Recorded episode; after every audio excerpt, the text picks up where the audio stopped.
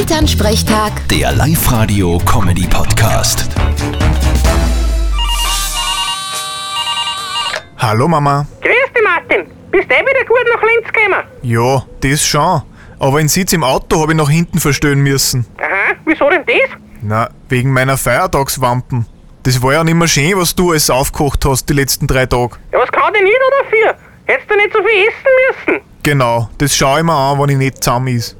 Da heißt's dann, schmeckt's da leicht nicht? Was hast denn? In andere Länder waren's froh, wenn's überhaupt was zum Essen hätten. Ja, hat's dir leicht nicht geschmeckt? Sicher hat's mir geschmeckt. Aber es war halt einfach viel zu viel. Ich glaube, nächstes Mal mache ich's wie meine Schwägerin. Aha, nimmst du quasi selber was mit?